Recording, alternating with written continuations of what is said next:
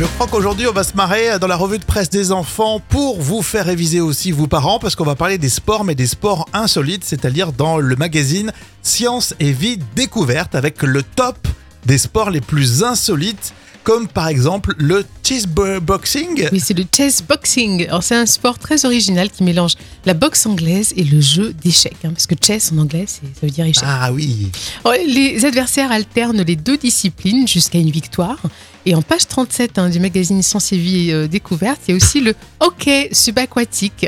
C'est vraiment le hockey, ce- voilà, mais sous l'eau, en apnée. Ah oui, il faut avoir du coffre là. hein. Et ça a été lancé en Angleterre en 1950. D'accord. Grosse compétition aussi à lire dans ce magazine, le magazine Science et Vie Découverte, sur euh, une course de chaises de bureau. oui. Et oui, elles ont des roulettes.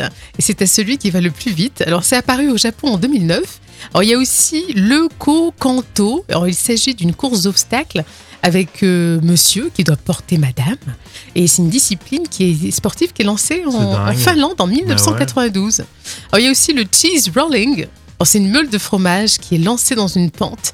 Et celui qui arrive le premier en bas a gagné. Alors tous ces sports sont véridiques et c'est euh, assez dingue. Mais après, quand tu te prends au jeu, finalement, tu peux te tu peux te- t'y mettre dans ces sports. Moi, ce que j'aime bien, c'est le cheeseboxing.